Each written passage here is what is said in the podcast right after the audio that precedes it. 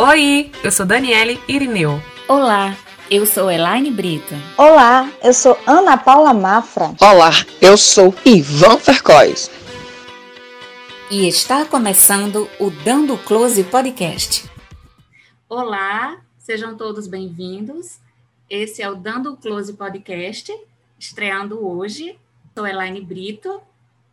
Eu sou Daniela Irineu. E nossa primeira entrevistada de hoje, desde já já agradecemos o convite, é a doutora Diana Thaísa. Diana Thaísa é formada em Medicina pela Universidade Federal do Rio Grande do Norte, fez residência médica em Cirurgia Geral pelo Hospital Universitário Onofre Lopes, residência médica em Mastologia pela Liga Norte Rio Grandense contra o Câncer, e ela é especialista em mastologia pela Associação Médica Brasileira, AMB, e também pela Sociedade Brasileira de mastologia. Ou seja, Dani Irineu, a doutora Diana tem muito a contribuir com a gente hoje, não é? Isso mesmo, Elaine. Seja muito bem-vinda, doutora Diana. É um prazer tê-la aqui com a gente hoje. Eu que agradeço o convite, espero que seja bem engrandecedor a nossa nosso bate-papo. Com certeza vai ser. E antes gente dar início à nossa entrevista, né, com algumas das nossas perguntas, eu quero só sintonizar um pouco os nossos ouvintes mais sobre o nosso tema da, do episódio de hoje, né, que é o câncer de mama. Só alguns detalhes para todo mundo ficar atento. O câncer de mama é o tipo de câncer mais comum entre as mulheres no mundo e no Brasil, depois do câncer de pele não melanoma. O câncer de mama responde atualmente por cerca de 28% dos novos casos de câncer em mulheres, e apesar de não ser tão comum, também acomete em homens, porém de forma rara, representando menos de 1% do total de casos da doença né? Mais incidente em mulheres de todas as regiões, com taxas mais altas nas regiões sul e sudeste do nosso país. Para o ano de 2021, foram estimados cerca de 66.280 casos novos, o que representa uma taxa ajustada de incidência de 43,74 casos por 100 mil mulheres. E a nossa produção aqui separou para a gente um ranking né, a nível Nordeste, a Bahia ocupa o primeiro lugar com 3.460 casos e o Rio Grande do Norte com 1.130 casos. Bastante, né, Elaine? Doutora Isso, Diana. bastante. É uma quantidade bem relevante. E hum. para abrir o nosso tema de hoje, vamos começar agora com as perguntas. E, doutora Diana, eu gostaria de saber, primeiramente, é de que forma as mulheres podem perceber os sintomas da doença. Perfeito. É... Saiu aqui da... O câncer de mama é um câncer que a gente não consegue prevenir completamente. Então, é, essas orientações de autoexame e de autoconhecimento é extremamente importante, porque existem alguns sinais e sintomas de alarme, que a gente chama, que são justamente é, uma vermelhidão na pele, um abaulamento, um nódulo palpável, uma secreção sanguinolenta que sai pelo bico, uma, uma, um, um ferimento que não cicatriza, uma retração de pele. Então, o mais importante é perceber como é o normal da sua mama. Então, se conhecer. E qualquer alteração que porventura venha a aparecer, detectar, diagnosticar precocemente e procurar o especialista. Certo. Doutora, é, além da gente estar sempre atento ao nosso corpo, né, é recomendado que as mulheres e também os homens eles façam um exame de rotina de quanto em quanto tempo? Os homens não existe um programa de rastreio para câncer de mama. Como certo. você bem falou, a incidência é mais baixa, uhum. é um a cada 100, né, então é 1% Sim. dos casos. É, o rastreio para o homem é mais o câncer de próstata, que inclusive a gente está nesse novembro azul agora. Mas os homens é a questão só do autoexame mesmo, do autoconhecimento. Uhum. E qualquer alteração, um carocinho, ou um aumento do volume mamário, ou retração, aí procurar sim o especialista. Normalmente os homens, é, os homens, eles ficam mais receosos a estar procurando ajuda. É, eles têm um diagnóstico mais tardio, justamente por ter é, tanto a vergonha como também não ter o hábito de estar sempre atento à mama. A mulher tem mais o cuidado com a mama do que o homem. Existe a ignorância de não achar, de achar que não pode ser acometido, né, pela doença. Isso. E eles acabam protelando, né, algo que poderia ser resolvido, né? Geralmente quando eles procuram já, já está numa situação bem avançada. É, doutora Diana, e no caso das mamo, nas mamografias de rastreamento, quem deve fazer essas mamografias? É, a, a indicação de mamografia de rastreio é um pouco divergente, né, pela, as indicações pelo Ministério da Saúde e as indicações pela Sociedade Brasileira de Mastologia. É, o Ministério da Saúde recomenda a partir dos 50 anos, podendo ser até bianualmente. Já a Sociedade Brasileira de Mastologia, por diversos estudos, a gente tende a indicar a partir dos 40 anos anualmente, levando em consideração o aumento do índice de câncer em pacientes mais jovens. Então, cerca de 30% dos casos de câncer são diagnosticados em pacientes com menos de 49 anos. Então, se a gente não incluir essas pacientes no programa de rastreio, a gente vai estar excluindo essas pacientes de terem um diagnóstico precoce. Então, a gente recomenda, sim, o início da, a, da realização de mamografia, que é o único exame que foi é, mostrado, através de estudos, uma redução de mortalidade. Então, a, a, a mamografia é feita a partir dos 40 anos. Interessante. E com respeito ao teste genético, primeiramente, o que é o teste genético e ele é comum aqui no Brasil? Sim, o teste genético deu um boom, né, depois ali de, do caso de Angelina Jolie, que ele é bem comentado até recentemente é, por diversos pacientes em consultório chegam já questionando. Então, o câncer de mama, ele é a maioria esporádico, que a gente chama. Cerca de 85% dos casos não tem história na família, não é de causa genética. Então, só 5 a 10% podendo chegar até 15%, são de causa genética, a minoria. Então, a maioria das pacientes chegam com diagnóstico de câncer e não tem nenhuma história na família, é o primeiro caso da família. Então, aquela, aquela frase clichê, né? Se eu tenho câncer na família, eu vou ter câncer? Não necessariamente. Do mesmo jeito, o inverso é verdadeiro. Se eu é, não tenho um caso, sim, eu ainda posso ter câncer. Certo? Então, a, a, o teste genético é possível, a gente faz aqui, é enviado material para os Estados Unidos, é, ficou cada vez mais acessível. Então, um, um, painel ampliado que a gente pede para os pacientes hoje em dia está em torno de R$ 1.700 e que pode ser feito por laboratórios divididos né, em diversas parcelas. Então, atualmente é, é de fácil acesso, os planos de saúde cobrem para determinadas indicações. Né? Então, são situações bem pontuais que a gente tenta estar tá solicitando para determinados pacientes com diagnóstico de câncer. Doutora Diana, e o Sistema Único de Saúde, ele oferece esse teste ou não? Não. Atualmente, a gente não tem esse teste pelo Sistema Único de Saúde. A gente teve um período que fazia pelo SUS, mas por através de estudos. Então, quando a gente tem algum estudo em andamento que inclui esse tipo de paciente que necessita ser feito o teste genético, o estudo paga esse exame para paciente. Então, até cerca de uns dois a três anos atrás, a gente tinha diversos estudos que as pacientes conseguiam fazer esse teste pelo, pelo SUS, né, através dos estudos, mas atualmente a gente está sem estudo em andamento. Entendi. Entendi. É, agora, uma dúvida em relação ao processo de retirada da mama. É, essa retirada da mama, ela sempre vai ser indicada pelo médico ou, dependendo do caso, o paciente ele pode decidir pela retirada ou não após ele receber o diagnóstico?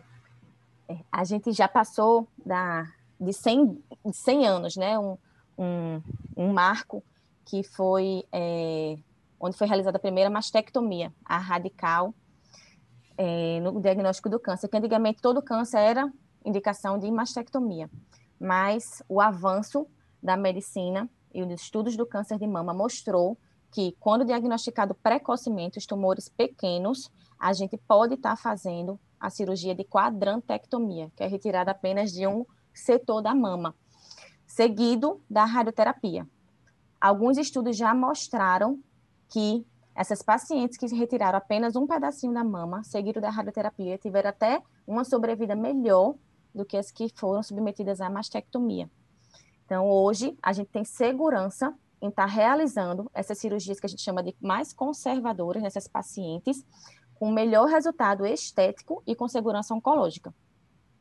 Uhum. Então, não necessariamente o diagnóstico do câncer significa é, a a submissão à, à mastectomia. E a gente sempre tenta explicar para o paciente dados, mostrar estudos, para que é, fique claro para ela que não é necessário a realização da mastectomia. E a gente tenta convencê-la realmente de não fazer a mastectomia. Existem situações bem particulares que a mastectomia é, é bem indicada e a gente não hesita em estar tá fazendo nessas pacientes, como pacientes mutação, no caso de Angelina Jolie, entre outras situações. Entendi. Envolve também um pouco muito assim, da questão estética, né? Muitas mulheres se preocupam muito de ter que tirar totalmente a mama, né? Eu conheço alguns casos que, em alguns, foi somente o quadrante, e outro não, foi a retirada total do, do seio, e isso mexe muito com a estima da mulher, né? E a gente sabe que mulher, cada vez mulheres mais novas estão procurando, e eu queria saber se no caso de pacientes com menos de 40 anos que vão até o seu consultório, está tendo muitos casos de câncer de mama nessa faixa etária, com menos de 40 anos, e assim, tem mais ou menos uma estimativa de quanto em porcentagem a nível local que estão aparecendo esses casos que você poderia contar? A gente não tem um, um dado tão fidedigno mais recente, mas a última vez que foi levantado isso na liga, a gente mostrou um, um dado um pouquinho maior do que o, o, os dados americanos. Uhum. Então, lá nos Estados Unidos, está uma média de mais ou menos uns 7% em pacientes mais jovens, com menos de 40 anos. Né? Aqui a gente encontrou um índice, uma incidência de 11%, praticamente assim, pode dizer um pouco pertinho já do dobro. O que a uhum. gente vê na literatura que nos últimos 25 anos houve um aumento de 50% dos cânceres em pacientes mais jovens. E que isso pode estar correlacionado mais ao estilo de vida da mulher moderna. Né? Então, as mulheres estão é, engajadas mais na questão do trabalho, estão tendo filhos mais tardiamente ou não optando por não ter filhos, é, não estão amamentando, amamentando muito pouco, a, a, os hábitos de vida de, em relação à bebida alcoólica, tabagismo, sedentarismo, obesidade. Então, tudo isso são fatores que conjuntamente aumentam o risco do desenvolvimento de câncer de mama. E a gente acredita sim que esses fatores estão relacionados a esse aumento de incidência. Entendi. Doutora Diana, aí você citou por mais de uma vez a atriz Angelina Jolie, inclusive a gente colocou aqui dentro da nossa entrevista um ponto falando justamente sobre esse caso que aconteceu, que aconteceu com ela, né? A gente vai só contextualizar aqui para quem está ouvindo, é, que a atriz americana Angelina Jolie, ela decidiu retirar as mamas de forma precoce para prevenir o câncer de mama. Ela realizou um exame de mapeamento genético e nele foi detectado um gene falho, um gene BRCA1 que está ligado ao desenvolvimento de câncer de mama e de ovário e representa um risco cumulativo. É, o procedimento realizado por ela reduziu em 95% o risco de câncer, ou seja, ele não reduziu totalmente não excluiu totalmente o risco. O fator genético, ele aparece entre 5 e 10% dos casos de câncer de mama, porém, 80% das vezes ele é esporádico e questões como obesidade e tabagismo podem sim aumentar os riscos.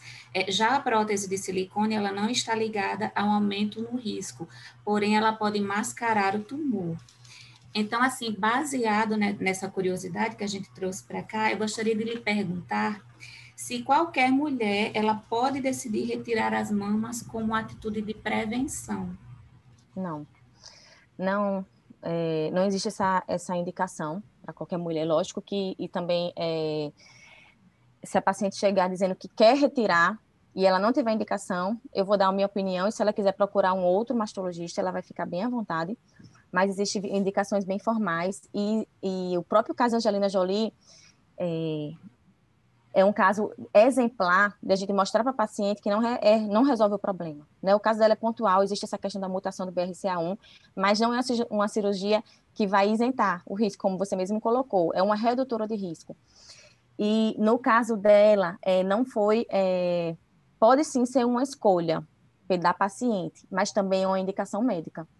Não foi ela, provavelmente, que chegou para o médico e disse que queria fazer. O médico deve ter indicado, para ela, que o melhor para ela seria a mastectomia redutora de risco e a oforectomia, pelo risco de câncer de mama e ovário em pacientes jovens. A partir dos 35 anos, a gente já faz a oforectomia nesse tipo de mutação.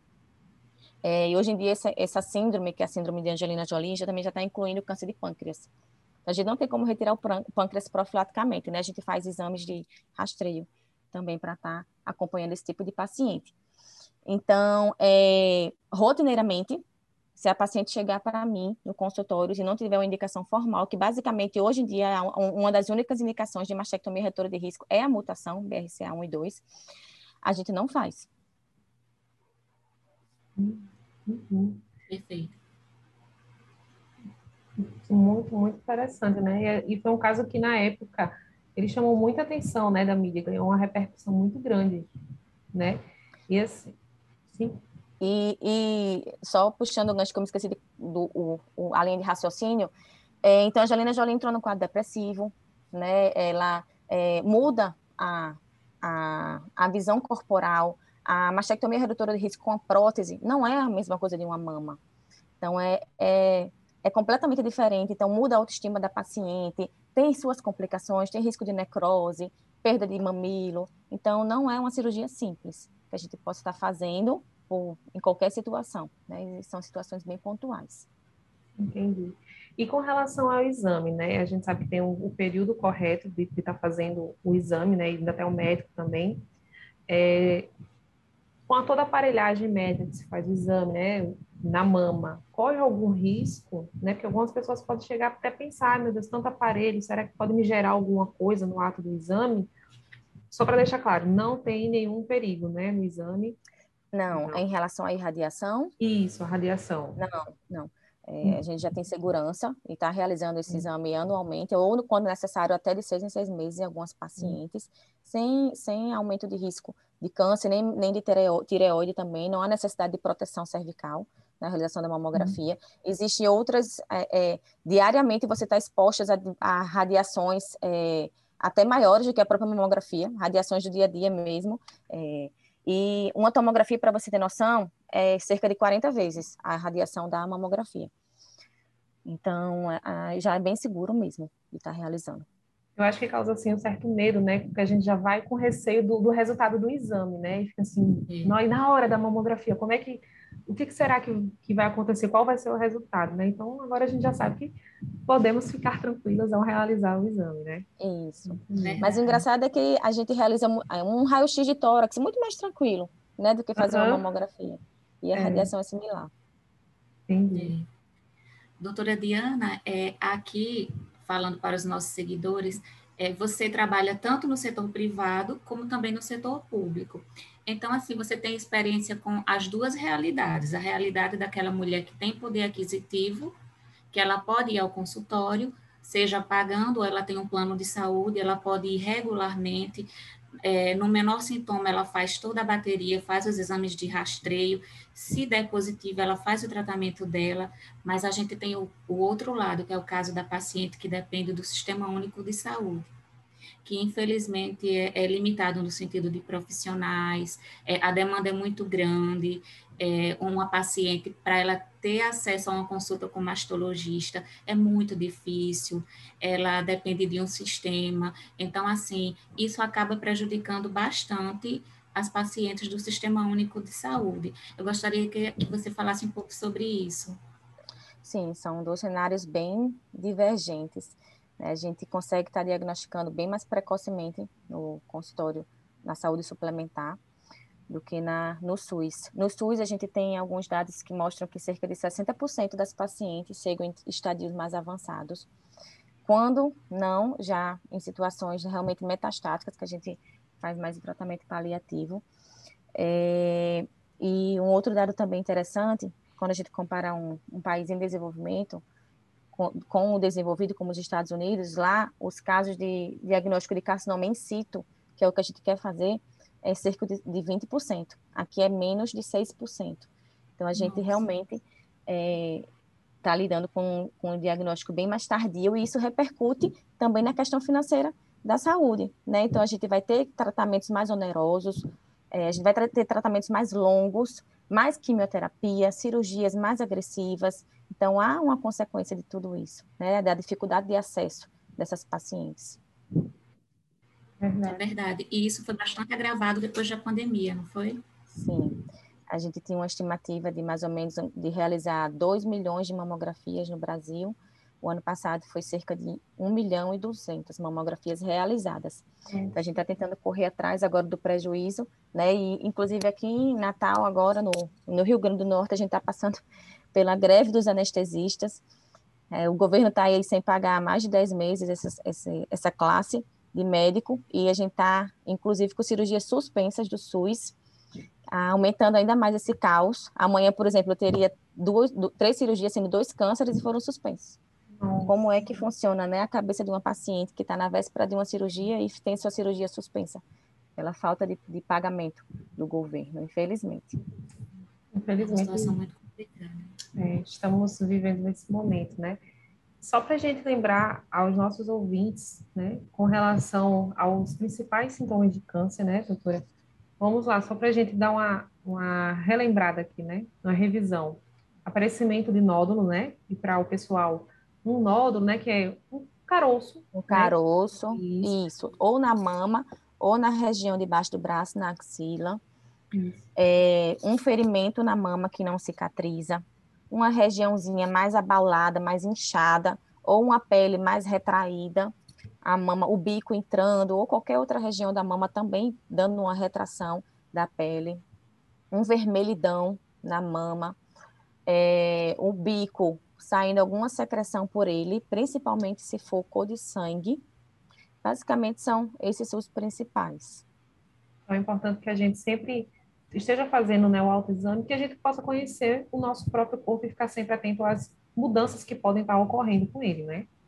Isso, e um ponto importante é lembrar que o autoexame, sim, deve ser feito, para o autoconhecimento, mas ele não isenta a realização da inclusão da paciente no programa de rastreio, que é o exame físico anual pelo mastologista e a realização da mamografia ou o exame adequado para a sua idade, certo? Então, uma coisa complementa a outra. Então, para a paciente não achar que só fazer o autoexame em casa está resolvendo. Não. A gente quer diagnosticar antes de ser palpável. A gente palpa uhum. tumores maiores que um centímetro normalmente. E se for uma mama volumosa, demora ainda mais, maior que um centímetro. Então, a gente quer detectar na mamografia aqueles tumores ainda impalpáveis. Doutora Diana, é, você orienta a partir de que idade as mulheres começarem a procurar mastologista? Ou só a se sentirem... Sim, ah, desculpe. A recomendação pela Sociedade Brasileira de Mastologia é a partir dos 25 anos, ter um exame clínico anual. Esse exame clínico anual pode ser feito ou pelo mastologista ou pelo exame, pela ginecologista. Normalmente, essas pacientes aos 25 anos já fazem um acompanhamento com o ginecologista. Se for um ginecologista que tem experiência na mama, que se sente confortável em estar fazendo esse acompanhamento, ela pode estar fazendo isso com o ginecologista. E caso haja alguma alteração, aí ele encaminha para o mastologista. Mas de forma de regra, mesmo a partir dos 40 anos, tem que ir para o mastologista anualmente. Perfeito. Perfeito. Doutora Diana, essas eram as nossas pautas e eu gostaria que a senhora ficasse à vontade para apontar mais algum ponto, falar sobre mais algum ponto que você acha importante. E desde já eu agradeço demais a sua participação aqui no nosso podcast. Eu tenho certeza que quem ouviu o nosso podcast vai ter muito conhecimento, muito conhecimento tão necessário, né? não só no outubro rosa, mas durante todo o ano. É necessário Isso. se falar sobre câncer de mama, né? Exatamente. Esse era um ponto que eu ia falar aqui. Eu queria agradecer a oportunidade da gente estar. É sempre importante e bom a gente estar tocando nesse assunto, né, do câncer de mama, que é o câncer mais comum, que mais incide e mata as mulheres. Mas o que a gente quer é diminuir a incidência, né? Então, assim, o câncer de mama a gente não tem como prevenir completamente. Como vez ou outra eu estou tocando nessa tecla. A gente tem duas armas, duas ferramentas na luta contra o câncer de mama, que é o diagnóstico precoce, que foi isso que a gente falou bastante aqui, a consulta com o mastologista anual, a realização da mamografia, o autoexame e a prevenção. A gente não consegue prevenir completamente, a gente tem como atuar naqueles fatores de risco modificáveis, que são relacionados ao estilo de vida. Então, aqueles fatores relacionados à genética, familiar, a endócrino reprodutivo, a gente não tem como modificar. Mas que eu sempre falo para as pacientes, fazer o dever de casa, né, manter o peso adequado, ter uma alimentação saudável, praticar atividade física e ter um, hábitos saudáveis, evitar tabagismo, diminuir a ingestão de bebida alcoólica. Com isso, a gente consegue reduzir o risco de desenvolver, de desenvolver câncer de mama em até 30%. Então, é, colocar no calendário toda mulher o seu dia rosa, o dia de estar tá cuidando da sua mama, de estar tá procurando mastologista e mensalmente estar tá se tocando, se examinando, se conhecendo. Qualquer alteração, procura ajuda. Ah, o lema desse ano é quanto antes melhor, né, da Sociedade Brasileira de Mastologia. Então é quanto antes diagnosticar o câncer de mama, melhor, maior chance de cura.